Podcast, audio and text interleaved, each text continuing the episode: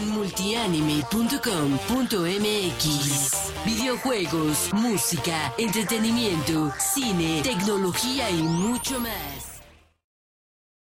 Hey, ¿qué tal a toda la banda de multianime.com.mx? Sean bienvenidos y bienvenidas al Multianime Podcast, tu podcast de anime en español favorito, ya con el cuarto episodio de la segunda temporada. Ya me iba a decir tercer episodio, pero no, ya estamos en el cuarto episodio de la segunda temporada, hoy 14 de septiembre del 2020. Yo soy Alex y en esta ocasión no me acompaña nadie. Lamentablemente vamos a tener que estar de solitarios, pero tenemos bastante carnita de donde cortar, ya que en el episodio de hoy tenemos varias noticias, como el hecho de que la plataforma de anime Onegai ya está abriendo sus propios estudios de doblaje al español latino, con Ale Delint como coordinadora y el chismesazo que se armó por esta situación. En serio, los usuarios no entienden, pero bueno, el nuevo anime original de Jun Maeda, The Day I Become a Goth, se estrenará el próximo 10 de octubre de este 2020. Funimation le entra a las producciones originales y aprovechando la ocasión hablaremos de la nueva guerra de plataformas de streaming de anime en México y Latinoamérica,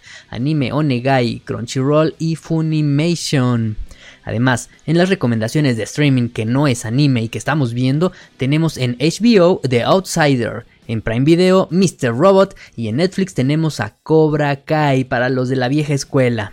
Y para finalizar este multianime podcast, hablaremos acerca del precio de la Xbox Series X y Series S en México y por qué nos parece un precio justo. Multianime podcast empieza ahora.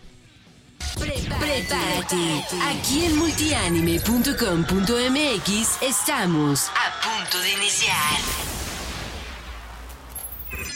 ¿Qué onda chicos y chicas? ¿Cómo estamos? Muchas gracias a toda la banda que nos escucha en las diferentes plataformas como Spotify, Anchor, Google Podcast, Apple Podcast y a todos los que nos ven en YouTube les agradecemos bastante el que nos estén siguiendo y qué onda, ya están listos para las fiestas patrias. Ya mañana es 15, es martes 15 y en la noche a festejar el grito, pero eso sí, recuerden festejarlo pues prácticamente solo, sin salir, no le hagan caso a su presidente, está loco, ¿no? Pero, pero bueno, ¿Qué es eso de, de, de, estar invitando a la gente a salir, a reunirse, a dar el grito? No, no, no, están cañones, ¿no? Pero pues bueno, cada quien tiene sus propias eh, ideologías políticas y pues yo no, no, nosotros aquí en Multianime no nos metemos en eso mucho. Eh, y pues vámonos a lo que nos importa, el anime, chavos, el anime. Y pues eh, vámonos con una capsulita que hemos preparado para ti y no te vayas que empiezan las noticias. Propósito de mi existencia. Apostando no necesito nada más. Está loca. Esta mujer está demente. Kakegurui es un anime difícil de categorizar, pero podemos dejarlo como un anime dramático con toques de misterio, cuya historia fue escrita por Homura Kawamoto e ilustrado por Toru Namura. La historia nos cuenta que en la academia privada Hyakao, los estudiantes millonarios gozan de ciertos beneficios por tener habilidades e inteligencia más desarrollada. El resto sufre de los problemas de los de bajo estatus y su poca estrategia en los juegos de apuestas. Una nueva estudiante de segundo año transferida muestra una obsesiva conducta y gran destreza en este tipo de juegos. En el desarrollo de la historia, Yumeko, en compañía de Susui, participan en varias apuestas con los principales miembros del consejo estudiantil. A pesar de perder dinero o descubrir las trampas de sus oponentes, Yumeko solamente es motivada por el éxtasis que le produce ponerse en riesgo y apostar. El primero de julio del 2017 salió al aire la adaptación a serie de anime, producida por el estudio Mapa y dirigida por Yuichiro Hayashi. Hay una segunda temporada titulada Kakegurui XX, la cual cuenta con 12 capítulos y salió al aire el 9 de enero del 2019. Ambas temporadas puedes verlas en español latino o en su idioma original por Netflix.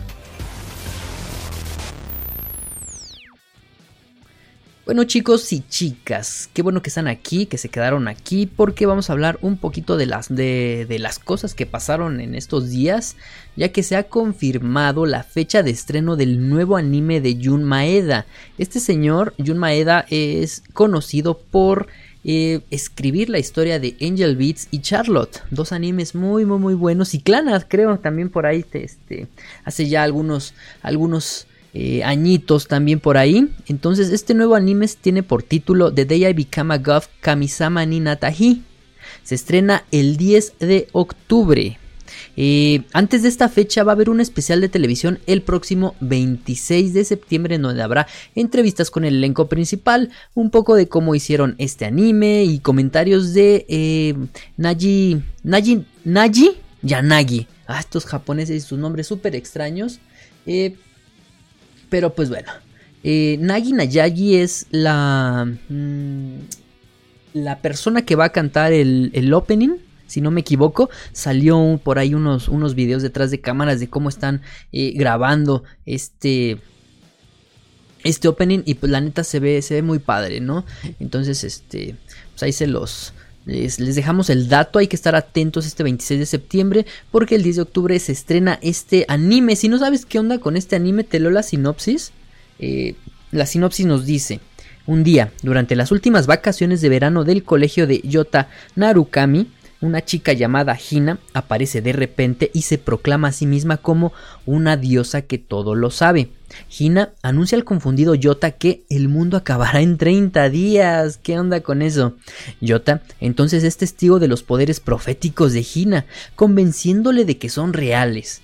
La ingenuidad e inocencia de Hina contrastan con sus poderes y decide vivir con Yota por alguna extraña razón, comenzando un verano lleno de acontecimientos antes del fin del mundo. Y pues como nos tienen acostumbradas las historias de Jun Maeda, al principio todo relax, todo, todo risas, eh, y ya después, a, a, la mitad del anime, vamos a ver un giro argumental muy cañón, me imagino yo eso. Y nos va a sacar algunas lágrimas por ahí. Pero pues bueno, ya saben chavos, anoten esta esta, esta fecha, el 10 de octubre y el 26 de septiembre. Y pues bueno, pasemos a, a otras noticias. Eh, pasemos antes, antes de, de llegar al, brinco de lo, de lo controversial. Eh, vamos a hablar de Funimation. Funimation es una plataforma de streaming de anime legal, es la competencia directa de Crunchyroll y la más fuerte. ¿Por qué? Porque es parte de Sony. Entonces, pues ahí hay varo, ¿no? Y y ya le está entrando a, esta onda de producir animes originales. ¿Por qué? Porque pues, se ha anunciado una coproducción con el estudio JC Staff, si el odiado por muchos estudios JC Staff, para una película original llamada Sing a Bit of Harmony. Eh, se ha mostrado un poco el, el no el tráiler, sino un, un, afiche, un póster promocional. Pero pues este, eh, los que nos están viendo en YouTube pueden verla por ahí pero los que nos están escuchando en Spotify, en Anchor, en Apple Podcast, eh, les puedo decir que es una Mm, ah, no, sí, ya salió un tráiler, perdón. Les puedo comentar que ya hay un tráiler y se ve la neta muy, muy, muy bien. Eh, se nota que eh, los valores de producción de, de, este, de, de esta película, Sing a Bit of Harmony, eh, son bastante altos, puesto que la animación nada que ver con producciones medio chafonas que ha hecho JC Staff, como la Data Life 3, que yo creo que la hicieron nada más por hacerla, o la segunda temporada de One Punch Man, que, que la neta no estuvieron al, al, nivel que esperaban los usuarios. Esta película original tenemos a Yoshura e Ichiro Okuchi, quienes han trabajado en Code Geass, en Princess Principal y en Seven Days Wars. Eh, son los que están coescribiendo el guion. Kanakil, el creador del manga Umibi no Etranger, dibujó los diseños de personajes originales. Y también tenemos como el diseñador de personajes a Shuichi Shimamura, que ha trabajado en Honey and Clover y Nodame Contable. Y además es el director de animación en jefe, o sea, es el, es el jefazo. Eh, Funimation describe esta historia como que eh, es una historia en donde se cuenta eh, la vida de una nueva estudiante transferida interesada en su entorno y en una canción que les trae felicidad a ella y a sus compañeros. Así de escueta es la sinopsis que nos deja Funimation. Pero pues bueno, esperamos tener más información en un futuro. Y ahora sí, pasemos a algunas noticias que causaron mucha controversia y mucha movilización en el, en el mundo del, del anime en Latinoamérica principalmente. Primero, ¿por qué? Eh, porque Shoji Udagawa, el CEO de Anime Onegai, eh, comentó en una entrevista exclusiva para el medio Reforma, el medio mexicano Reforma, eh, que quiere llevar 800 títulos a la plataforma el primer año. Eh, recordemos que Anime Onegai es la nueva plataforma, la nueva próxima plataforma de anime legal en Latinoamérica, exclusiva para Latinoamérica. y pues en esta entrevista soltaron bastantes datos muy interesantes, en donde nos dice que... Ah, nos dice Shoji Udagawa, el CEO de Anime Negai. La intención es que cada tres meses liberemos 40 títulos de estreno. Pero sabemos que gran parte de los fans quieren títulos clásicos, por eso queremos aumentar para que en el primer año tengamos 800 títulos de catálogo. Aquí entre líneas podemos ver que eh, van a estar apostando también por animes clásicos. Muy posiblemente veamos algo de con lo, con lo que, que crecimos eh, quizá Remy, Heidi, no sé, algo, algo por ahí este, puede, puede llegar, algo bonito, clásico. Eh, y también dijo este, el, el CEO, eh, Shogi Udagawa, comentó a este diario Reforma que ya están súper, súper listos para entrarle a la beta. ¿no? La beta recordemos que se lanza en septiembre, en octubre, en octubre para usuarios privilegiados eh, que ya se registraron previamente, en fin, todo este rollo. También va a haber un, acceso a, los medios de difusión de anime, en las cuales vamos a tener a estar este, por ahí también dándoles una perspectiva y nuestra opinión de eh, cómo se está manejando esta, esta beta de anime Onegai. Eh, entonces, eso, eso lo dijo la semana pasada, antepasada, algo así. pero lo retomamos porque porque hace unos 4 o 5 días, no, hace 4 días nos llegó un nuevo comunicado de prensa de Anime Onegai en donde se confirma que Anime Onegai abre estudios de doblaje en México, en el Estado de México, y nada más y nada menos tenemos a Ale Delin como coordinadora. Eh, esta noticia causó muchísima, muchísimo revuelo en internet. ¿Por qué? Porque recordemos que... es que estos usuarios a veces son bien haters y, la neta sí se, se, pasan de lanza con sus comentarios. Eh, yo creo que no tienen ni la menor idea de lo que es eh, eh, realizar un proyecto de estas magnitudes y nada más comentan por, por, comentar pura tontería. Pero bueno, resulta que en el comunicado, Anime Onegai dice como parte del lanzamiento de su plataforma en prueba beta el 15 de octubre, Anime Onegai refuerza su apuesta por el mercado latinoamericano. Abrirá estudios de doblaje para las animaciones japonesas que traerá el continente. Además, Anime Onegai está en negociaciones con estudios de doblaje en Brasil, Perú, Paraguay y Venezuela. Entonces eso quiere decir que, aparte del doblaje aquí en México, va a haber... Eh, otros estudios, posiblemente vaya a haber algunos otros estudios de Brasil, Perú, Paraguay y Venezuela en los que se puedan eh, realizar estas producciones al español latino. Esto, fíjense que, esto causó bastante molestia entre algunos usuarios, pero no voy a ahondar tanto en los chismes, porque para eso están otras cuentas de Twitter que no les voy a decir los nombres. Eh, pero cabe la pena, cabe este, eh, vale la pena resaltar ¿Por qué? Porque algunos usuarios están diciendo que, que compañeros de doblaje de Ale Delint, Ale Delint es, este, es conocida en este medio porque, porque hizo la voz de Asuna, fue digamos que su primer papel coprotagónico súper importante, entonces de ahí pues ya hizo esto, estuvo haciendo varios, eh, varios otros personajes en, en el doblaje de, anime, eh, sin embargo eh, comentan algunos usuarios filtraron unas imágenes con que la, tachan de traidora a Ale. ¿Por qué? Porque está como ella es la, va a ser la nueva coordinadora del el doblaje en anime Onegai, entonces eh, el hecho de que se esté buscando talento en otros países que no sea México, como Brasil, Perú, Paraguay Venezuela, tal cual les comentamos en el comunicado de prensa, generó bastante controversia. ¿Por qué? Porque este, eh, la tacharon de traidora, que hay mucho talento en México, este, y en fin, todas estas cosas. Entonces, este, obviamente son chismes todo esto. Eh, pero pues si la neta están involucrados actores de doblaje en esto, compañeros de ella detrás de esto, pues qué mal pex, ¿no? Porque pues eh, talento hay que buscarlo en todos lados y posiblemente haya, haya incluso más talento en Venezuela, Paraguay, Perú, en Brasil que en México. No estoy diciendo, atención a esto, ¿eh? no estoy diciendo que el doblaje en México sea una porquería. Estoy comentando que posiblemente haya otros talentos diferentes y quizá un poco mejor que aquí en México, ¿sale? ¿Por qué digo esto? Porque a veces ya el doblaje ya está muy... Mm, no encuentro la palabra para decirlo, choteado, sobrevalorado, no sé. Eh, pero es... Eh, a veces es, es, chocante escuchar la misma voz para personajes diferentes, de animes diferentes.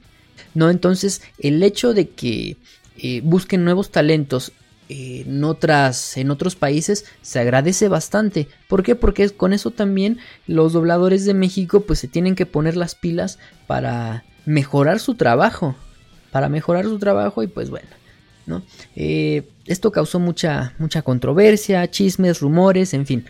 Eh, nosotros no vamos a posicionarnos del lado de ninguna empresa, pero lo que podemos decir es que los usuarios se pasan de lanza. ¿Por qué demonios están ahí tirando hate. No, que Ale de Linde es una traidora, bla bla bla. No, que este, que ya salió esto, que dijo el, actor de doblaje, dijo esto y que, y que. No, no, no, o sea, si lo dijo, pues allá ellos, no lo tienes por qué estar replicando, ni mucho menos. ¿Para qué creas ese, cómo le llaman estos, estos youtubers? Salseo, ¿no? Este salseo, este, este chisme entre, entre este... Mm, pues sí, entre medios de comunicación, no, no sé, ¿tú, tú me entiendes, porque yo creo que estás más empapado en esta onda de la palabra salseo, pero pues bueno, ¿no? Entonces vamos a dejarnos de estas cosas y pues comentemos que, que pues enhorabuena, ¿no? A final de todos, eh, si Anime Onegai viene con, con mucha fuerza, eh, si Funimation también viene con mucha fuerza, pues vaya ellos, ¿no? está muy chido porque la competencia siempre es buena y tienes unos parámetros para mejorar porque si no hubiera competencia, pues ah, qué, flojera, ¿no? Que cada quien hace las cosas con las patas y pues no, no mejorarían en nada sus trabajos. Pero pues esto fue lo que causó bastante, bastante intriga, bastante molestia. Yo la neta no entiendo por qué. Tal vez porque pues a la gente le gusta todo, todo esto, ¿no? Del chisme. Y te apuesto, te apuesto a que estás escuchando esto porque en el título del podcast le puse chisme. Te lo apuesto. Pero pues bueno, cada quien es libre de leer, de escribir y de decir lo que quiera. Solamente que para que te ponga, que te tomen en serio, pues tienes que escribir cosas coherentes, no, no estar ahí chismoseando.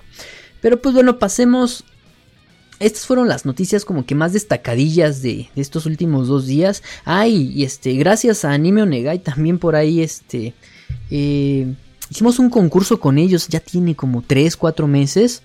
Este, rifamos un producto de su tienda, animeonegai.store.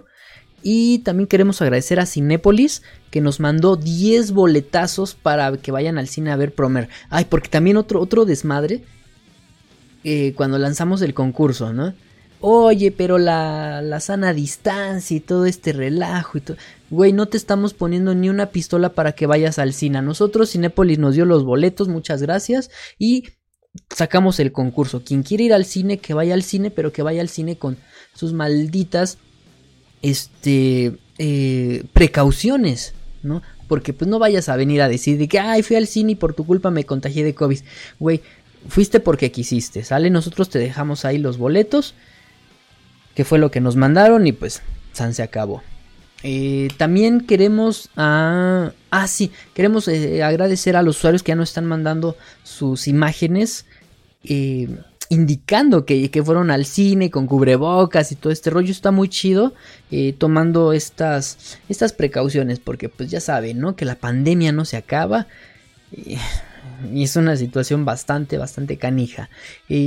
Aquí, por ejemplo, nosotros teníamos muchísimas ganas de ir a ver Tenet, la nueva película de Christopher Nolan, pero pues, pues ni modo, ni modo. Hay que este, hay que acatar estas cuestiones de la nueva normalidad y, en lo personal nosotros no salimos, no vamos a ir al cine en estos días, pero pues si nos llegan, nos llegan más boletitos para la banda que sí vaya a estar saliendo, pues ahí están. Eh, y pues, mm, pues sí, estas fueron las, las noticias más, más, este, más, ¿cómo se le dice? Más importantes en el mundillo del, del anime. Eh, toca ver un poco a Anitokyo, a los chicos de Anitokyo, que eh, tienen un artículo muy interesante. Te recuerdo que los chicos de Anitokyo, eh, te puedes meter a su página, anitokyo.net, y ahí vas a ver, este, se dedican a divulgar la cultura anime, eh, de videojuegos, de manga, de, de Japón, cositas de Japón muy interesantes, muy padres tienen sección de música también. Por ahí tienen también nuestro banner ahí en, su página principal, anitokyo.net. Ahí estamos, buscando en Spotify. Tienen un, link con nuestro, nuestro programa. Y nosotros lo que hacemos cada semanita con Anitokyo es resaltar alguno de sus... Eh, de sus artículos culturales porque pues, están, están, muy buenos, ¿eh? están muy buenos. Eh, la semana pasada hablamos del Día del Agua, el Día del Mar, perdón, Día del Agua. Este, el Día del Mar ahí en Japón está muy chido y ahora vamos a hablar un poquito acerca del Torino Ichi, el Festival de la Prosperidad. Esta información, como te comento, es de los amigos de Anitokyo. Eh, Torino Ichi. Este, este, esta festividad japonesa tiene lugar en noviembre, durante los días del gallo del calendario chino. Este festival shintoísta viene llevándose a cabo desde el periodo Edo y se celebra para orar por la buena salud, la suerte, la prosperidad y en especial para darle la bienvenida al año nuevo. El festival Torino Ichi es uno de esos tantos eventos que anuncian la llegada del fin de año. Es una celebración muy alegre en donde las calles se llenan de esa maravillosa atmósfera de feria tradicional, ¿no? Como lo hemos visto en algunos animes, este, están comprando cositas, este, eh, pescando sus carpas, no sé. Este festival tiene lugar durante, durante, los días del gallo del calendario chino, como ya lo habíamos comentado. El día del gallo llega cada 12 días durante el mes de noviembre. Por lo tanto, este festival puede celebrarse de dos o hasta tres veces en el mismo mes. Estamos ya casi a nada, estamos a dos meses de que celebre, se celebre el Torino Ichi. Y pues la celebración se hace en varios santuarios, pero la más popular tiene lugar en el Otori Jinja, un santuario ubicado en el famoso distrito de Asakusa, donde van muchísimas personas a disfrutar de las ferias y los rituales típicos de esta festividad. Durante el Torino Ichi, las calles que rodean los santuarios se llenan de puestos de comida callejera y principalmente tiendas donde venden los kumade, que son unos amuletos bastante grandes que son característicos de este festival. Y pues bueno, como como puedes, como escuchar, es una información bastante interesante que puedes leer con los chicos de Anitokyo. Antes yo les decía Animetokyo, hasta registraron su dominio. Una disculpa, chavos, de Anitokyo. Pero pues bueno, eh, visiten anitokyo.net y chequense también sus, sus, demás notas culturales que tienen bastante interesantes. Y nos vemos la próxima semana con los chicos de Anitokyo. Y con esto damos por eh, finalizada la sección de noticias, pero no te vayas que vamos a estar hablando, aprovechando la ocasión, de la guerra de streaming de anime, Anime Onegai, Crunchyroll, Funimation. ¿Qué, cuáles son los pros y los contras de cada una de estas plataformas. Así que no te vayas, que el Multianime Podcast regresa con el segundo bloque. En vivo, análisis, reseñas, tops, concursos, entrevistas y mucho más. Solo en multianime.com.mx. Ya estamos de vuelta en el Multianime Podcast, en el bloque 2 de este ya cuarto episodio de la segunda temporada. Muchísimas gracias a toda la banda que ha estado con nosotros tantos capítulos. Y pues bueno, ya llegamos a nuestro tema principal, que es la guerra entre Anime Onegai, Crunchyroll y Funimation. Y pues bueno, a ver, ¿por dónde empezamos? Vamos a aclarar que esto de guerra entre comillas guerra, lo pusimos para crear más likes, más este, más visitas, más views. No así que no te ofendas. es solamente una, una técnica de, de, generar interés. Pero pues en sí no es una guerra, chavos. Eh, ¿Por qué? Porque pues como le estábamos comentando en, al principio de este podcast, la, la, competencia siempre es bienvenida. Hasta la fecha, eh, Crunchyroll era el principal, o, es, ¿no? Bueno, sigue siendo el principal, eh, la principal plataforma de anime legal en streaming para, para, poder ver, ya sea en Latinoamérica, en Estados Unidos y en diferentes países del mundo. Eh, Netflix últimamente le ha entrado bastante fuerte, ¿eh?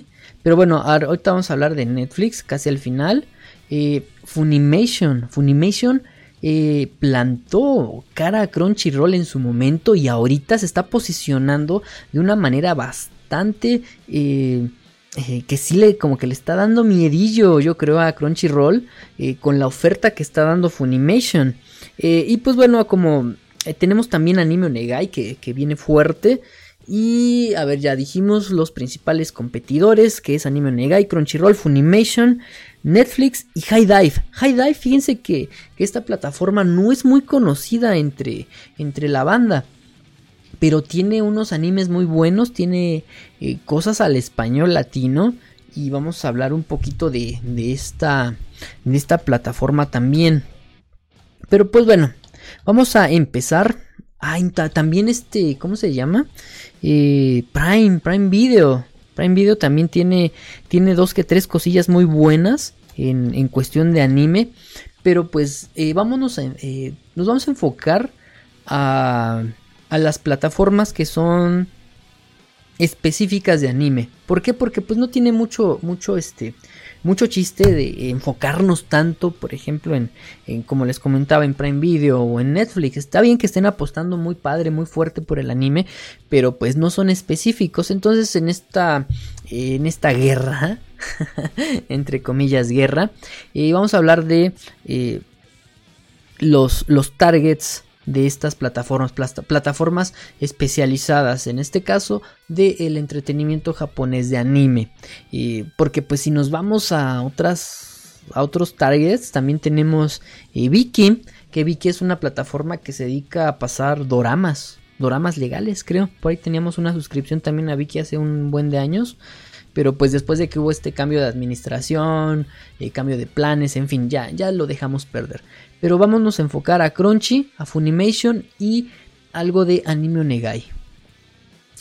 Bueno, ¿qué puedes encontrar? ¿Cuáles son las ventajas que tiene Crunchyroll frente a Funimation? Y muchos van a decir, no, no es cierto. Pero sí, el catálogo, el catálogo es muy, muy amplio en Crunchyroll. Eh, el catálogo es, es, tiene más de 10.000 animes. No, a ver, esperen un segundo. No, no, no son 10.000 animes. Son miles de animes. Por ahí tenemos el... Eh, hicimos el ejercicio en un video que pueden encontrar en nuestro canal de YouTube. Eh, Crunchyroll supera bastante a Funimation en este caso. Eh, lo que está haciendo Funimation últimamente es apostar por el simul dub, o sea, el doblaje casi simultáneo. Porque Crunchyroll lo que tiene es que cuando se estrena un anime en Japón, por lo regular, una hora después ya aparece en la plataforma de Crunchyroll con subtítulos. Eh, a veces los subtítulos no son tan buenos. Eh, a veces la plataforma se cae. y pues bueno, esto es todo un rollo. Pero pues depende de con el anime, ¿no? Eh, en el caso de Funimation, tenemos que Funimation igual tiene simulcast, que es estreno de manera casi simultánea con Japón, pero su añadido es que tiene el doblaje al inglés. Entonces muchas personas prefieren el, eh, doblaje en, su idioma nativo. Ahorita Funimation todavía no está eh, disponible en México y en Brasil, que son los países de Latinoamérica en los que, a los que va a llegar. Por ahí están eh, hay rumores también que, que va a llegar a, a otros países que se va a anunciar casi a final de año, pero por ahora los confirmados son México y Brasil. Eh, entonces, eh, pero en sí Funimation está en Estados Unidos. Entonces, para la gente de Estados Unidos, el doblaje al inglés es muy importante. En el caso de Funimation, porque ya, ya están apostando bastante y casi casi cualquier producción que sale en, en, en transmisión simultánea con Japón, eh, al día siguiente ya tiene su doblaje. O a la semana siguiente. Entonces así como que te quedas de, ¿qué onda? ¿Cómo le están haciendo? ¿No? Entonces ese es el punto súper fuerte de Funimation y eh, lo hemos probado un poco con una VPN el tiempo que lo hemos probado no se ha caído el servicio. Está súper, súper estable, eso sí. Eh, en cambio con Crunchyroll, por ejemplo, cuando se estrenaba Dragon Ball Super, cada episodio, cada sábado, cada domingo, no me acuerdo qué día era, se caía la plataforma. Se caía de una manera. Ay, no. Tardaba dos, tres horas en regresar y pues mejor la, la gente veía el, el capítulo Dragon Ball Super en páginas ilegales de anime como estas de que anime FLB y todas esas cosas este medio extrañas eh, incluso hay una anécdota muy muy curiosa porque tan, fue, el apogeo de Dragon Ball Super tan cañón aquí en México eh, la pelea de Goku contra Jiren que varias alcaldías o varios estados eh, de la República Mexicana contaron con el apoyo del gobierno para organizar unas como, ¿cómo, cómo se le dice? Unas quedadas y con donde ponían pantallas gigantes y transmitían el capítulo de, de la pelea de Goku contra Jiren. Eso estuvo repleto de gente, repleto de otakus, iban con sus familias. Hay videos en, en YouTube que, donde te demuestran esto. Pero pues aquí caemos en varias, varias cosas que no son tan, tan cool, tan chidas. ¿Por qué? en primera instancia Crunchyroll les dijo que eh, no tenían los derechos para transmitir el eh, Dragon Ball Super, obviamente. Pero pues, ¿qué hizo el gobierno de los diferentes estados en donde se transmitió esto? Les valió Mausers, ¿no? Y pues transmitieron su, su, este, su capítulo de Dragon Ball Super. Por ahí hay un video en donde eh, está la página de Crunchyroll, el conteo y la gente 10, 9, 8, 7. Entonces ya cuando llegaba, llegó al, al cero, ¡pum! Se cayó Crunchyroll. Se cayó completamente Crunchyroll y ya saben, ¿no? La, la, la, este, la chiflería de toda la banda. ¿Y qué optaron? Meterse a estas páginas ilegales, anime FLB o no sé cuál y ahí pusieron el episodio. O sea, te brincaste por todo el hecho del tema legal con Crunchyroll. Y aparte de todo, pones una transmisión ilegal. Está bien que no hayas cobrado como gobierno que organizó todo este desmadre. Pero pusiste una transmisión ilegal de un anime. O sea, no manches, no, está cañón, ¿no? Entonces esto fue súper curioso en el tema de, de Dragon Ball Super y Crunchyroll.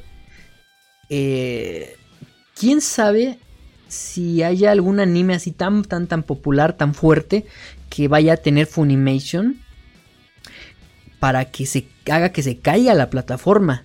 ¿no? No sabemos, eh, es que son, son, son, son detalles técnicos que no vale la pena resaltar en este podcast. ¿Por qué? Porque no es un podcast de tecnología, ¿no? Ni, ni de matados eh, ahí de este de, de, técnico no es este cosas específicas. ¿por qué? porque te puedo decir el tipo de, de este de servidores que tienen si están optimizados o no la cantidad de usuarios la RAM el CPU en fin, entonces eh, no sabemos qué tipo de servidores tenga cada una de estas plataformas y qué tanto aguanten unos picos de datos. Entonces por, eso no, este, no sabemos si en realidad Funimation tenga una mejor estructura interna en cuestión a estos servidores en donde alojan o, colocan los episodios de, de los animes mejor que Crunchy porque pues todavía no ha sido como que puesto a prueba, ¿no?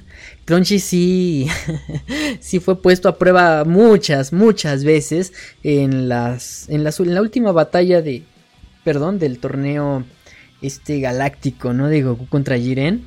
Y pues, sí, se quedó muy mal parado. Quedó muy mal parado Crunchy en ese aspecto. Pero te lo repito, Funimation eh, todavía no se ha visto en esa necesidad.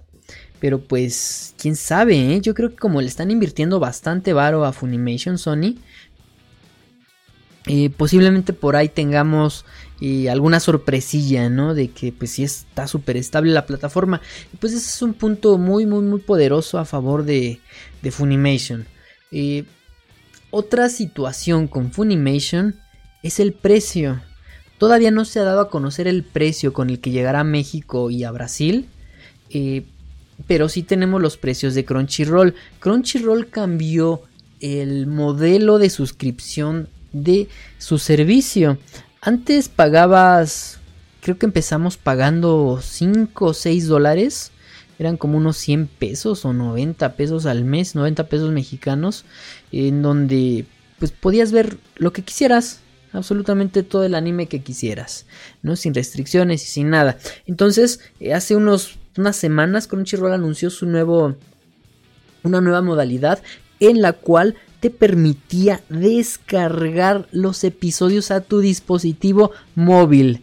Eso es un plus que todos los usuarios de Crunchy que este, queríamos. Eh, poder ver de manera offline los episodios. Eso es algo que no tiene Funimation, eh, cabe destacar. Eh, pero con esto, con esta modificación que hizo Crunchyroll, aumentaron los precios. y era lógico. ¿Por qué? Porque le están invirtiendo a su, a su aplicación. Su aplicación ya cambió bastante, está súper fluida, está más acorde a las nuevas tendencias, eh, tiene un diseño muy padre y eh, mediante la aplicación te permite este, hacer esta, si eres un, usuario del el, premium, creo que son 200 pesos al mes o 150 al mes, no recuerdo el precio, pero son tres niveles, el usuario básico, bueno, el usuario gratuito, el usuario básico y el usuario que, este, que tiene el acceso a ver contenido offline. Entonces, si tú eres de estos usuarios que, puede ver el contenido offline, tienes esta, esta posibilidad de descargar el episodio y verlo en algún lugar donde no, no hay internet, no sé, en el metro, en la combi no, porque te asaltan, este, eh, no sé, en, una fiesta navideña, ¿no? Si no te gusta convivir con la gente, pues sacas tu celular y te pones tus audífonos y ahí te pones tranquilamente a ver tu episodio favorito, ¿no? De My Hero Academia. Ay, no, perdón, en Crunchyroll ya no. ¿Por qué? Porque este es otro de los puntos que vamos a tocar. Así súper relax, ¿eh? ¿Eh? Las licencias. Las licencias que se está haciendo Funimation. No, hombre. Le está quitando. No sé si vaya. No. Eh, bueno, le quitó prácticamente la licencia de My Hero Academia a Crunchyroll. Eh, My Hero Academia era una de las cartas más fuertes de Crunchyroll cada vez que se estrenaba una temporada. Entonces Funimation le dice, ¿sabes qué? Con permisito, que yo me voy a quedar con las licencias de My Hero Academia. No sé si haya sido una licencia compartida, si Funimation le haya compartido derechos a Crunchy y ahora ya los haya retomado, pero el punto es que Funimation ya va a tener eh, tanto para Estados Unidos, Latinoamérica y el resto del mundo, excepto Japón, si no me equivoco, no, no, no tengo ese dato, eh, My Hero Academia como licencia. Eh, va a tener también la licencia de Overlord. Y va a tener la licencia también de Steins Gate. Steins Gate, eso es algo muy, muy, muy chido. Eh, la licencia de Shingeki no Kyojin. No sabemos si Crunchyroll también la vaya a tener, que sean licencias compartidas. O Funimation tenga la exclusividad de Shingeki no Kyojin. Y más que ya se acerca a la temporada final de Shingeki no Kyojin, yo creo que eh, Funimation está apostando con todo. Y aparte de todo, en la región, en México y en Brasil como lo, como lo, está haciendo con Estados Unidos, Funimation va a tener doblaje. no han dado muchos detalles si va a ser doblaje simultáneo, o sea, la siguiente semana ya puedes ver el episodio en español, o eh, van a ser doblajes de solamente series que ya, que ya este, que ya se tenían, por ejemplo Steins Gate. Steins Gate ya se confirmó que va a estar doblado al español. Eh, y aquí también tenemos otro punto bastante controversial. ¿Por qué? Ay, porque eh, el estudio de animación que se eligió, perdón, el estudio de doblaje que se eligió es The Kitchen. The Kitchen es un estudio de doblaje que tiene sede en Miami y sede en Cuernavaca, si mal no recuerdo. Pero ya saben, no los usuarios. A veces se ponen muy, muy, muy pesados. No sé si seas de ellos. Este, si eres de ellos, pues este, pues cada quien. Si no eres de ellos, pues está muy padre también. Pero empezaron. no, ¿cómo va a doblar una serie de anime en Miami? El acento de Miami está muy mal con actores de Miami. ¿Qué les pasa? Funimation, elijan a otros actores, elijan otros estudios. No sé, todo, un rollo. Eh, entonces, eh, pues Funimation obviamente, no sé, no les hizo caso, supongo, y pues está siguiendo lo, mismo. Eh, y es que esto a veces es se sale de control por la información que se filtra, ¿no? Eh, un actor de doblaje, por ser buena onda con, su, con los fans y que se le acercan y que le hacen preguntas y todo el rollo, les, les dicen, oye, ¿en qué estás trabajando? ¿Qué tal está esto? Y pues el actor de doblaje bien buena onda, ¿no? Dice, ah, no, pues ahorita estoy ya en un doblaje, en este, en un proyecto diferente, estoy aquí en, con una nueva empresa que va a venir. ¿Y qué hace el usuario que, que este que recibe esa información, pum, la postea en internet. O sea, no manches, ¿no? Y entonces ¿qué hacen otros medios? Pues la retoman, este, y se vuelve un caos, se filtra información, este, son situaciones bastante complejas y algunas de ellas pueden incluso hasta dañar la, las negociaciones que se tienen. Pero pues bueno, ¿qué, ¿qué, van a entender ellos si solamente se dedican a, a estar en el chisme, ¿no? En el salseo, como les dije. Eh, pero pues bueno, esa es la cuestión del doblaje. Eh, y pues Anime Onegai, ¿qué es lo que tiene? Eh, yo creo que Anime Onegai mm, tiene muy, muy buenas intenciones Anime Onegai. No, este... He platicado con algunas personas de Anime Onegai y están en la mejor disposición de traer contenido, contenido legal a, a, la, a la región, a Latinoamérica. Pero pues este, detrás de todo este emprendimiento hay mucho, mucho trabajo, muchas personas que a veces no se ponen la camiseta como tal. Entonces se van, llegan nuevos, en fin, ¿no? Entonces el poder manejar a todas estas personas que están dentro de, de una empresa, el hacer que, que, sientan esta, que se pongan la camiseta, ¿no? Y, y, digan, no, pues está bien, yo, yo voy a chambear un poquito extra, este, para que este proyecto salga, salga muy padre, pero pues a veces no es posible y pues se, se entiende también que lo que uno busca como empleado, como, perdón, como trabajadores, pues es, irte con las personas que te van a pagar más.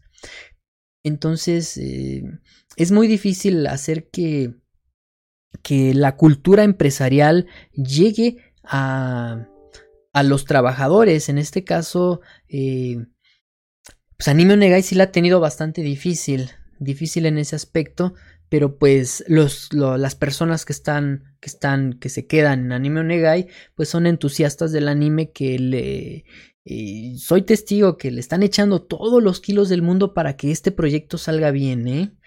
Y pues, pues es lo que, lo que hay de, de Anime Onegai, chavos, ¿no? Eh, es, es, como la guerra de las consolas, ¿no? ¿Para qué están discutiendo de que si Xbox es mejor, si Nintendo es mejor, si, si PlayStation es mejor? Si tienes problemas, cómprate todas o juega todo. Si no, es también ya entra otra situación que es la económica. Y en el caso de las consolas, pues sí es un, es un desgaste más, más canijo. ¿Por qué? Porque pues estás desembolsando 400, 500 dólares por una, una, una consola y aparte el, software, los juegos. No, si es un billetote. Pero en el caso de aquí de las plataformas, te cobran 100 pesos, unos 5 o 6 dólares al mes, más impuestos dependiendo de tu país. Hombre, esto es lo que te gastas en unas cervezas, es lo que te gastas en una ida al cine. Y estoy hablando de precios mensuales. ¿No? Entonces, eh, pon en una balanza en lugar de estarte quejando, no, que el precio está bien caro, que son unos malditos, que el anime debe de ser gratis, que si cobra Funimation yo no le voy a pagar nada, que si Anime Onegai es gratis o va a ser de pago, que Crunchyroll debería de bajar los precios. No, no, no, no, no te pongas en ese plan y mejor ahorra. Ahorra para que pruebes cada uno de los servicios. Eh, afortunadamente eh, nosotros hemos podido eh, probar un poco de Funimation como te comentaba con una VPN. Eso no es 100% legal como la gente que vio Mulan con una VPN con Disney Plus. No es legal, no es 100% legal. ¿Por qué? Porque el servicio de Disney Plus todavía no está en el país y no sé, este, y no es tan legal que digamos, ¿no? Entonces no lo hagan, chavos. Ni, ni vean Netflix Japón con, con una VPN, no es tan legal que digamos. Este. Pero pues bueno, cómprate. Cuando llegue Funimation, haz el esfuerzo para que tú pruebes el servicio y que no venga un tercero, que no venga Multianime a contarte de que Funimation es malo o Funimation es bueno. No, no, no. Tú Pruébalo, haz ese esfuerzo. Aquí en Multianime a veces estamos, regalamos algunas cuentas premios de Crunchyroll para que pruebes que el, producto es bueno, el servicio es bueno más bien. ¿no? Y posiblemente eh, vamos, vayamos a estar regalando algunas cuentas de Funimation para que igual eh, tú veas el, el, producto, el servicio y tú decidas si es bueno o malo y no dejes que te influencien terceras personas. ¿No? De que te digan, no, el doblaje de Steins Gate estuvo hecho en Miami y está pésimo. Ay, como ya lo escuchaste, no, no, no, me contó el, el usuario de Twitter. No, no, no. Haz tu propio criterio y tú decides si vas a consumir o no consumir este servicio, ¿no? No cuestan tan, tan caros, es lo que te gastas en una cerveza, en una ida al cine, como te comentaba. Pero pues la decisión al final de cuentas es tuya eh, nosotros, por ejemplo, tenemos ahorita HBO, pero la vamos a estar pensando en cuanto llegue Disney Plus. ¿Por qué? Porque, pues sí, la economía es. hay que cuidarla y más en esta época en donde, pues, el trabajo está muy escaso y. Y pues si tus papás eh, tienen algunos problemas igual económicos, pues a veces no queda, no queda otra, otras opciones que buscar por ahí en, en Google, ¿no? Algunas, Mm, algunas alternativas, ¿no? Algunos, algunas páginas de anime ah, eh, alternativo le vamos a llamar, por no decir piratas. Pero pues, cuando tengas la chance, el dinero, pues contribuye un poquito, porque pues eh, es una manera en la que la industria gana algo, ¿no? Si tú quieres ver eh, diferentes animes, tú quieres seguir este, viendo esta cantidad de animes que, que, hay ahora y las facilidades que se tienen, pues, pues sí, aporta un poquito, ¿no? 100 pesos, un 5 eh, dólares, no, no te van a quitar mucho, ¿no? Yo creo que si estás escuchando este podcast, eres de las personas que aunque sea tienen un medio de eh, para consumir contenidos de internet, ya sea que pagues tu hora en el café internet, que creo que ya no, ya no se hace eso, este, o que tengas tu plan de datos móviles, eh, haz un poquito más de esfuerzo para que tú mismo pruebes estos servicios, ¿no? Eh, la beta de Anime Negai ya está a la vuelta de la esquina. Funimation todavía no tenemos un mes de salida, pero los rumores igual apuntan a que va a llegar en octubre en octubre. Y fíjense que posiblemente, ¿eh? posiblemente llegue en octubre. Y pues Crunchyroll ahí sigue, ahí sigue y seguirá. Eh, a pesar de, de, que se haya filtrado que, que, el propietario de Crunchy, que es Warner, haya ofrecido... Eh, Warner, a ver, espérense un segundo. Warner, ATT. No, ATT compró Warner. Warner es este. Tiene participación con Crunchy, sí, sí, ATT, haya ofrecido a Sony, eh, que son los dueños de Funimation Crunchyroll. Entonces así como que, uy, ¿qué pasa por ahí? Pero pues bueno, estos, estas, estas transacciones multimillonarias se dan casi de a diario en las empresas que son muy grandes, ¿no? Y este... Y pues bueno, esto es lo que tenemos de la guerra de las plataformas de anime, la próxima guerra, ¿no? Como les conocen muchos, pero pues te digo, no, no es una guerra, ¿no? Es, es libre competencia. Tú puedes irte con el proveedor del de servicios que más te guste, que más te, pues te agrade, nosotros, digo, no, no sabemos todavía si vamos a contratar Funimation, posiblemente sí para darle una checada y, y, este, y darte nuestras primeras impresiones, pero pues ya te lo dije, no por eso vas a, vas a querer quedarte con, nuestra opinión, ¿no? Eh, hay que probarlo en carne propia para que, para que tú veas si te gusta o no te gusta. Es como cuando me pasó con, con Avatar, ¿no? Esta serie de, que hablamos en el podcast pasado, yo no le yo no le tuve fe porque este cuando se estrenó Avatar en su momento en Nickelodeon, pues, la vendían ahí en la Friki Plaza, ¿no? Entonces le decían, "Ah, ¿ya viste el anime?" de Nickelodeon, entonces así como que me quedé con ese recelo de que pues obviamente es una producción americana, no es un anime como tal, pero pues bueno, entonces hasta apenas hace poco me di la oportunidad de verla y pues sí es, un, es una muy buena producción animada, ¿eh? pero pues mm, no lo supe hasta que lo viví.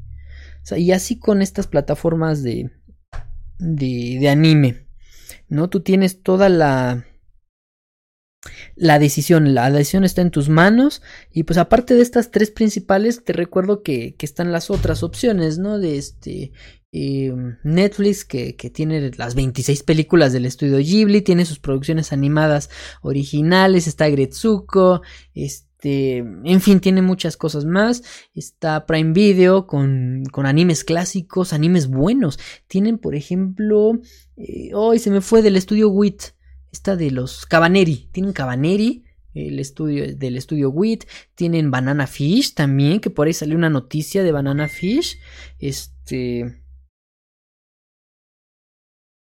Y, y pues bueno, son, son, son muchas, muchas alternativas. High Dive. High Dive tiene la precuela de eh, el anime de Space Brothers, un anime muy, muy bueno que en los próximos episodios te vamos a estar comentando acerca de ese anime. Ya tiene algunos años, pero es uno de los mejores animes seinen, seinen, historias de este, recuentos de la vida que, que, que existen. Y está en Crunchyroll, en fin, ¿no? Eh, la diversidad está, es, es, gigantesca. No te quedes con, no te claves con una sola cosa. Este, descubre tú mismo las diferentes opciones que hay.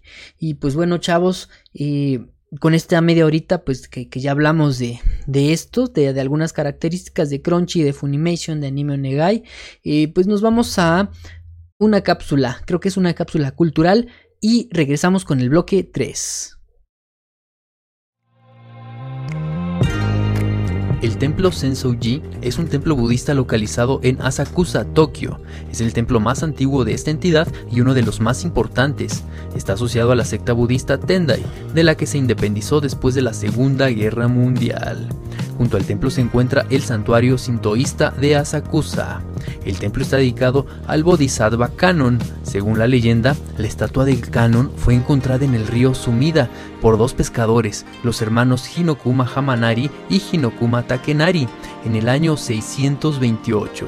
El jefe de la aldea, Hajino Nakamoto, reconoció la santidad de la estatua y la veneró remodelando su propia casa en un pequeño templo para que los habitantes de Asakusa le pudieran rendir culto. En el año 645 fue fundado el primer templo para su veneración, lo cual hace que este sea el más antiguo de Tokio. En los principios del shogunato Tokugawa, Tokugawa Ieyasu designó al Sensoji como un templo tutelar para el clan Tokugawa. Durante la Segunda Guerra Mundial, el templo fue bombardeado y destruido. Su reconstrucción fue símbolo de la paz y renacimiento del pueblo japonés.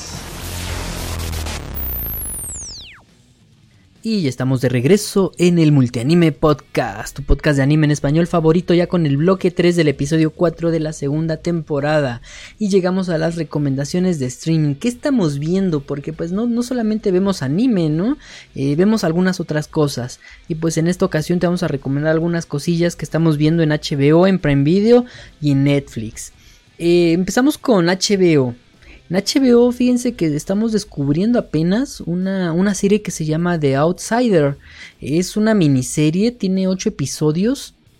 Se estrenó en enero de este año ahí en la plataforma de HBO. Está basada en la novela homónima de Stephen King. Y fíjense que fue súper curioso que la hayamos visto porque la, la confundimos con The Thing, que también es de HBO. Entonces la vimos al ladito, le dimos clic y pues ya nos clavamos con esa serie. Fíjense que este eh, The Outsider tiene estos elementos eh, fantásticos a veces de, de, Stephen King, pero no tan marcados como otras, otras historias como eso, como El Cazador de Sueños, este... En fin, aquí tenemos una como investigación policíaca, ¿no? Eh, empezamos con lo que le gusta al Stephen King, un asesinato de un niño, ¿no? está todo mal, el, cuerpecito del niño quedó bien mal, así como tipo Georgie en la película de eso. Yo creo que Stephen King sí está traumado con estas cosas, pero pues es lo que vende, ¿no? Entonces, este, empezó con este asesinato y pues la, gente del, condado, del, del, pueblito, está investigando, ¿no? Oye, qué tranza, ¿cómo fue? Y todas las personas señalan a un tipo, a un, a un profesor de educación física, y dicen, no, pues fue este cuate, fue él, yo lo vi. Y entonces así como que te hacen dudar al principio. Y... Y pues tú dices, no, pues sí es culpable. ¿No? Entonces el policía también igual dice, no, no, no, no, no. Este tipo es el culpable de este asesinato y se la... Y este, no se la va a acabar en la cárcel. Pero hay algo súper curioso, aquí ya empieza a venir lo, lo, sobrenatural. Resulta que este profesor en el momento en que se estaba realizando el asesinato de este pequeño, él estaba en una ponencia a 26, 27 kilómetros del incidente. Y hay video, chavos, ¿no? Hay video, entonces así como que el policía se saca de una así de, no manches, como que hay un video? No, pues sí, hay un video y no puede ser posible. Entonces van y le toman las huellas y todo el rollo. Y resulta ser que el cuerpecito del niño al que asesinaron tiene las, tiene las huellas digitales del profesor, pero al mismo tiempo encontraron las huellas digitales del profesor en las instalaciones del hotel donde fue esta, esta ponencia, este coloquio. Así como que no puede ser posible que la misma persona haya estado en dos lugares al mismo tiempo. No, eh, tenemos...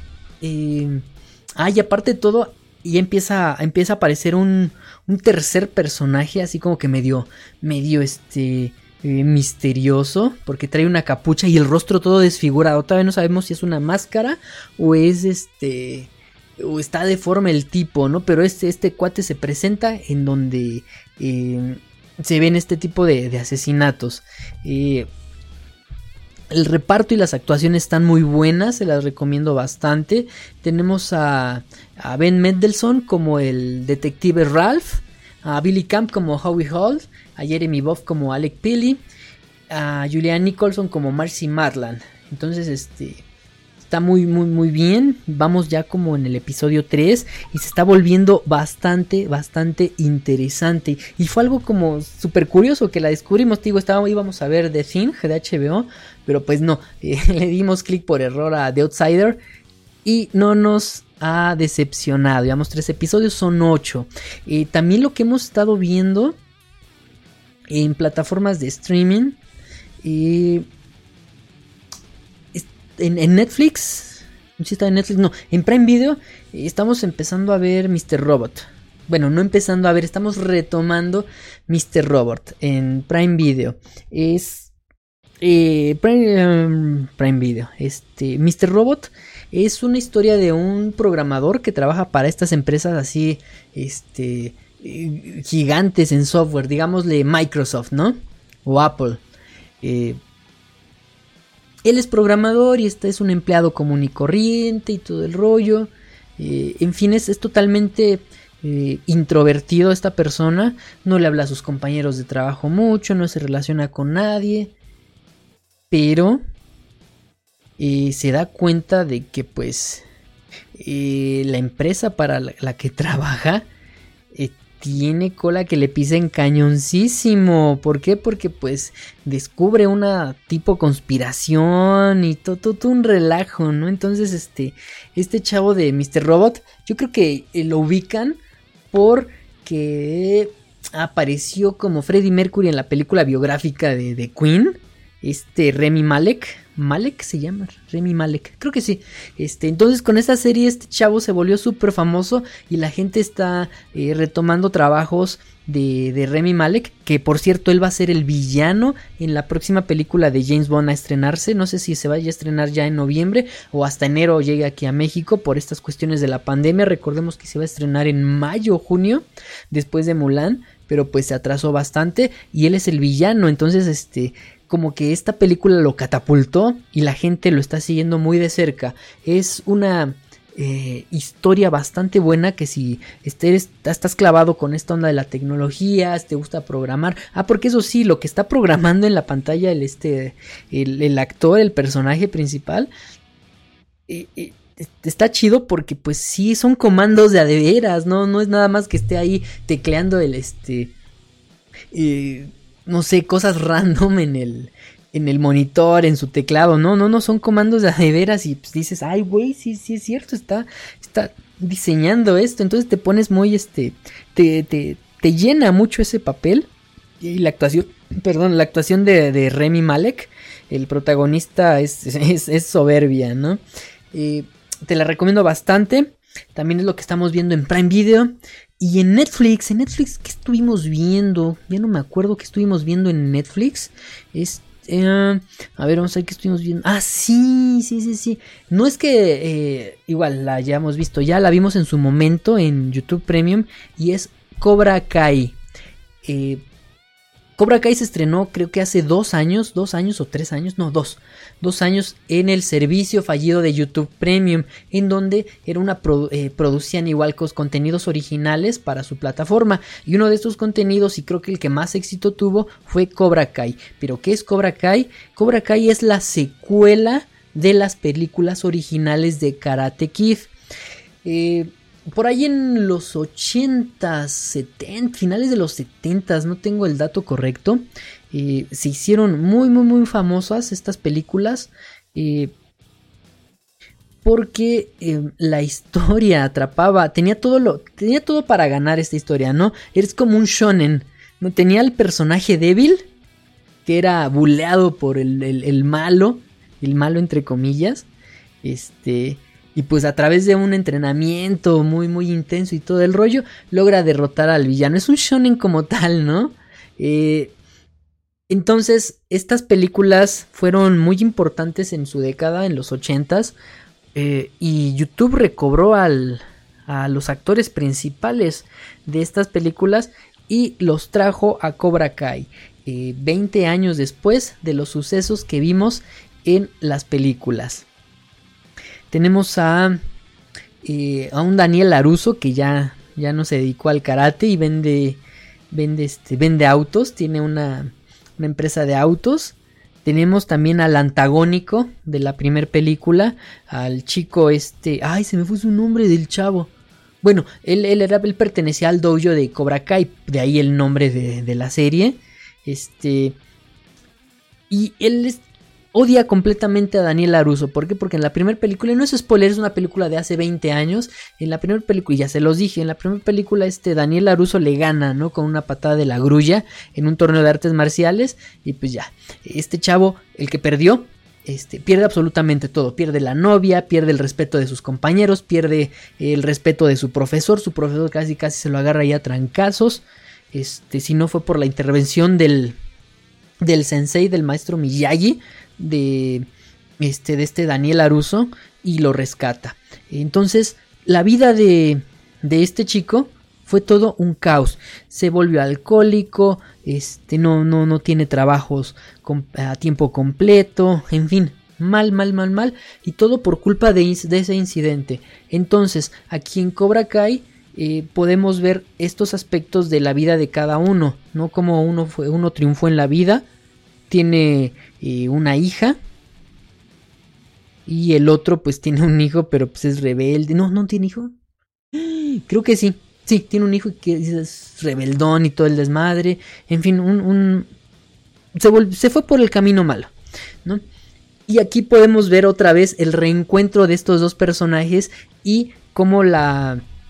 Cómo los sucesos que transcurren en esta temporada 1 y 2 hacen que cobre ahora sí que cobre eh, vida nuevamente esta, esta rivalidad que vimos de hace muchos años.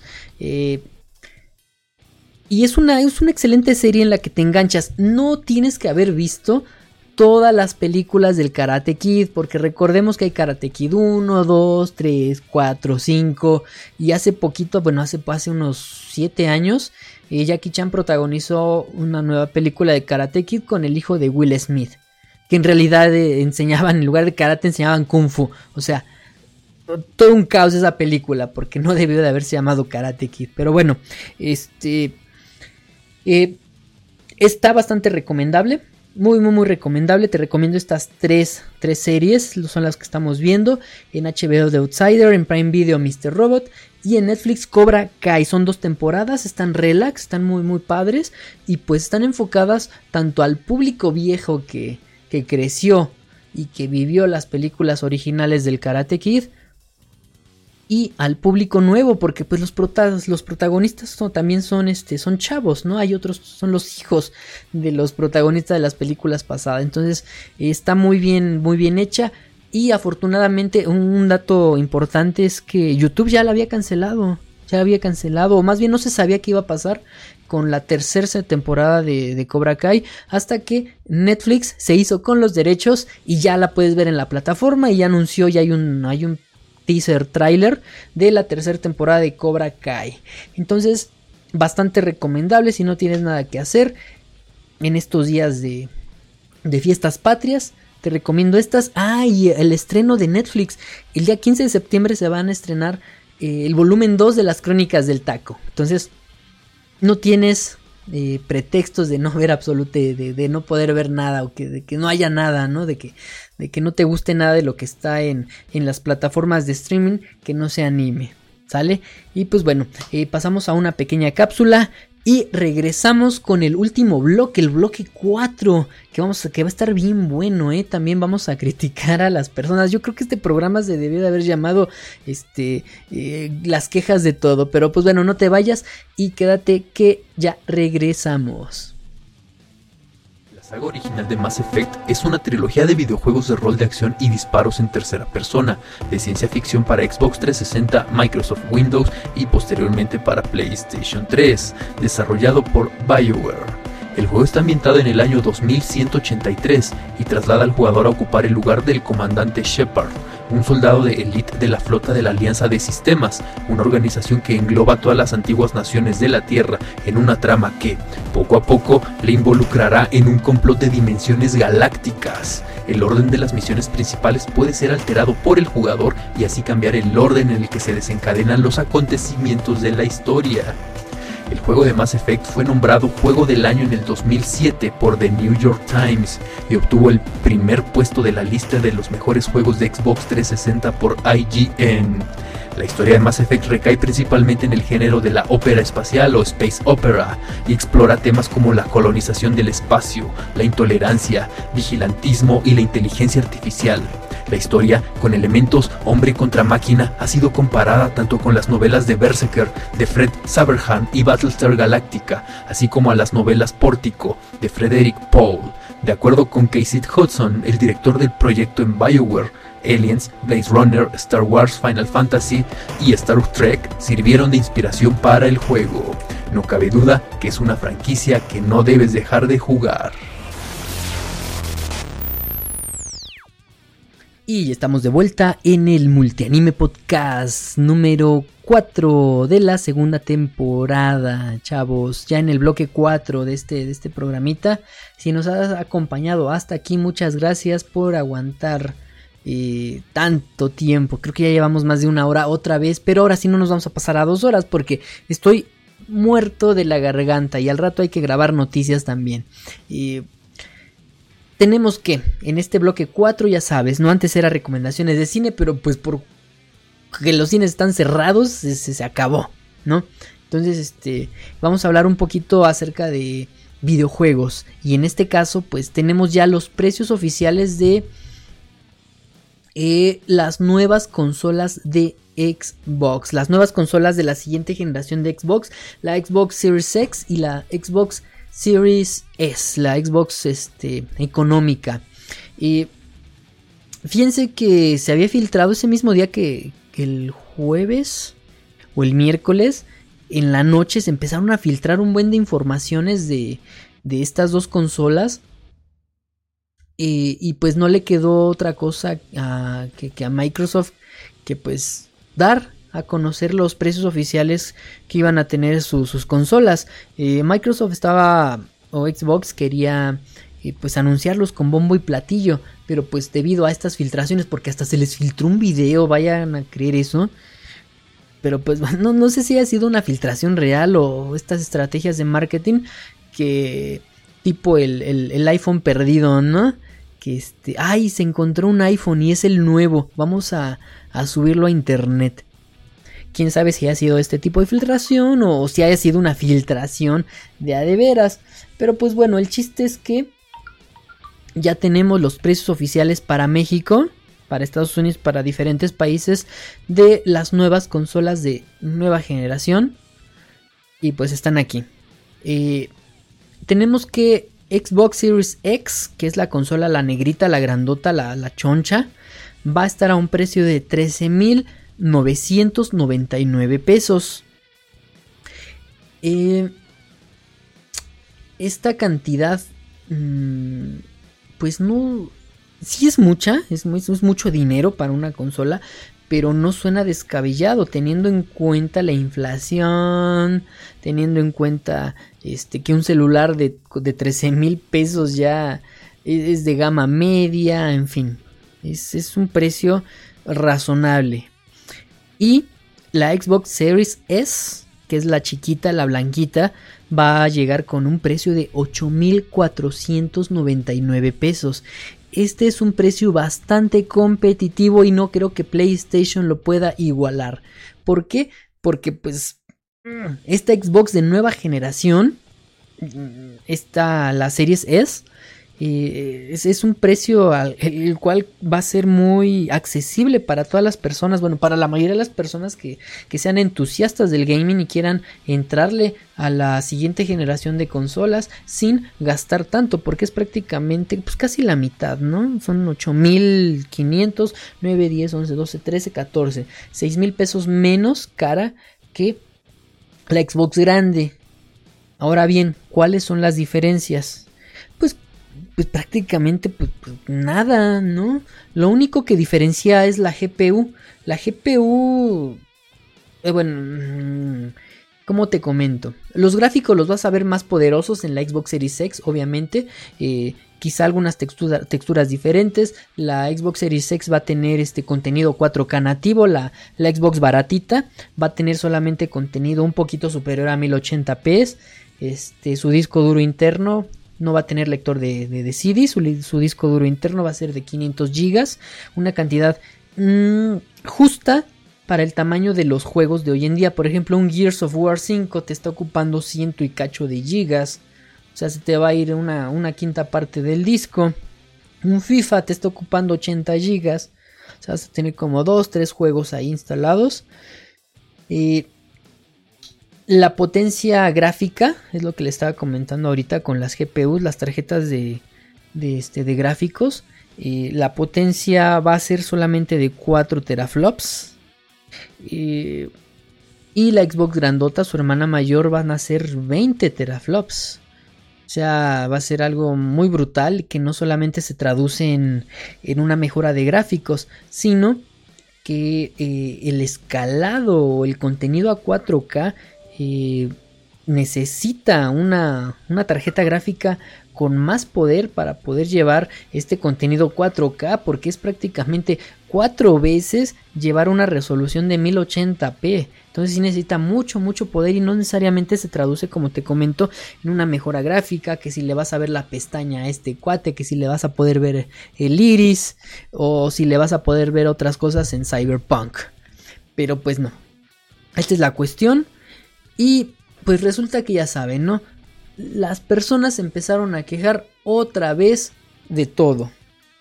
Que está muy caro, que 299 dólares no se traducen en 8400 pesos, que, eh, que 499 dólares no son 13.999 pesos, que nos están viendo la cara, que, este, que Microsoft es un tirano, que no hay que comprar nada de, de Xbox, en fin, este tipo de comentarios, pero curiosamente, curiosamente solamente eh, estaban en el Twitter de Xbox México. En el Twitter de, de, Xbox España, en el Twitter de Xbox Estados Unidos, todo mundo feliz por el precio, pero no, en México a quejarse por todo.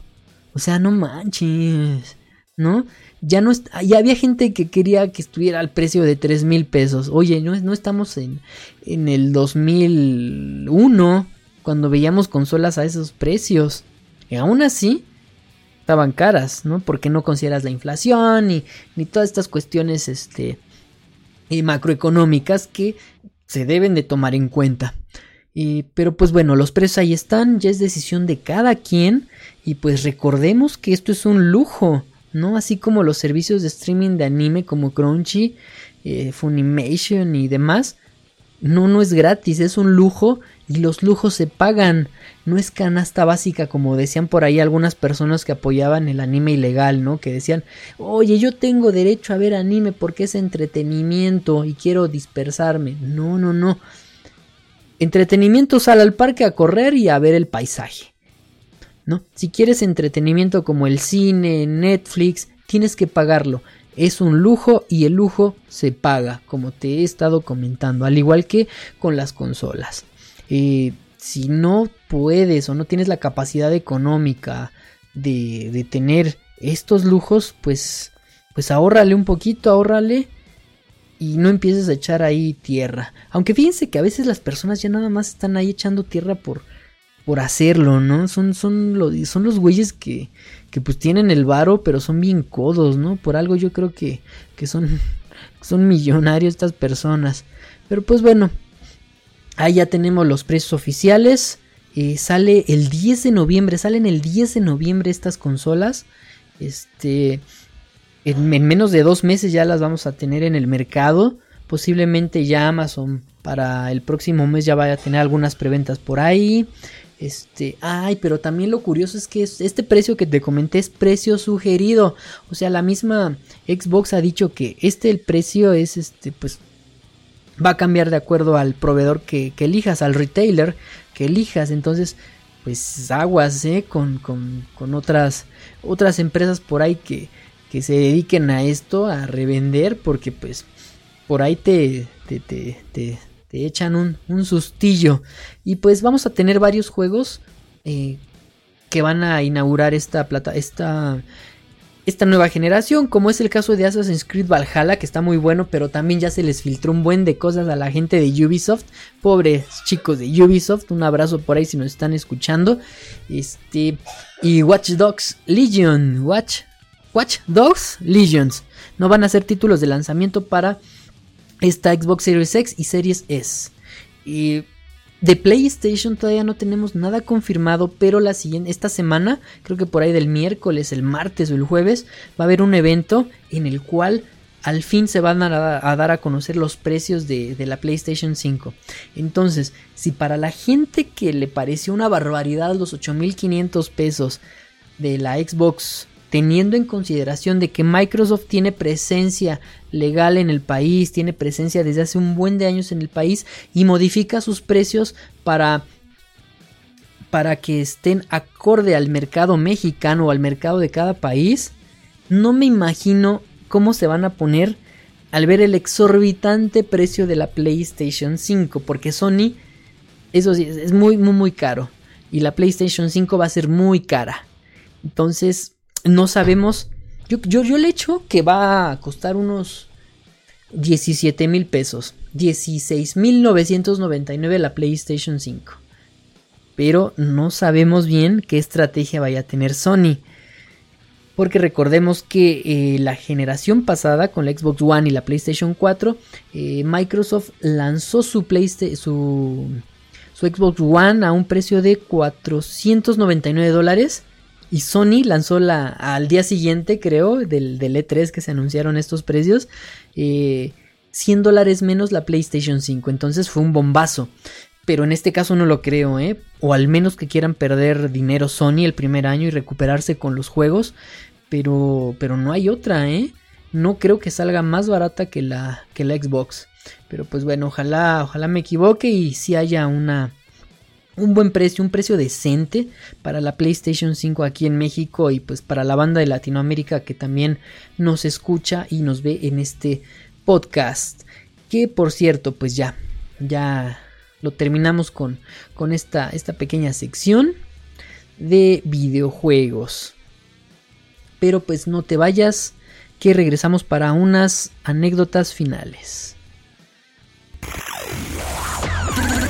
Programas en vivo, análisis, reseñas, tops, concursos, entrevistas y mucho más. Solo en multianime.com.mx. Y bien chicos y chicas, con esto llegamos al final de este cuarto episodio de la segunda temporada del Multianime Podcast. Recuerda que sale todos los lunes en las diferentes plataformas de, eh, de streaming, de audio. Eh, estamos en Multianime. Estamos como Multianime en Spotify. Te metes a Spotify, pones multianime podcast o pones nada más multianime, ahí te van a aparecer los episodios. y puedes ver este, este podcast también en YouTube, en la versión video, que ahorita no estamos colocando cámara, pero pues ya los próximos esperemos tener ya, ya la cámara lista. en el canal de YouTube es Multianime Plus, en Twitter nos puedes seguir en multi-anime y en Facebook e Instagram estamos como multianime.com.mx. Recuerda darle like, suscribirte, dejar tu comentario o darle dislike si no te gustó, pero pues no te vayas sin hacer nada. Eh, recuerda que somos multianime.com.mx y yo soy Alex, estamos en contacto. Hasta luego chicos, el próximo lunes ya está de regreso Andy San. Hasta luego. Recuerda visitarnos en nuestro sitio web multianime.com.mx y en nuestras redes sociales como Facebook y Twitter.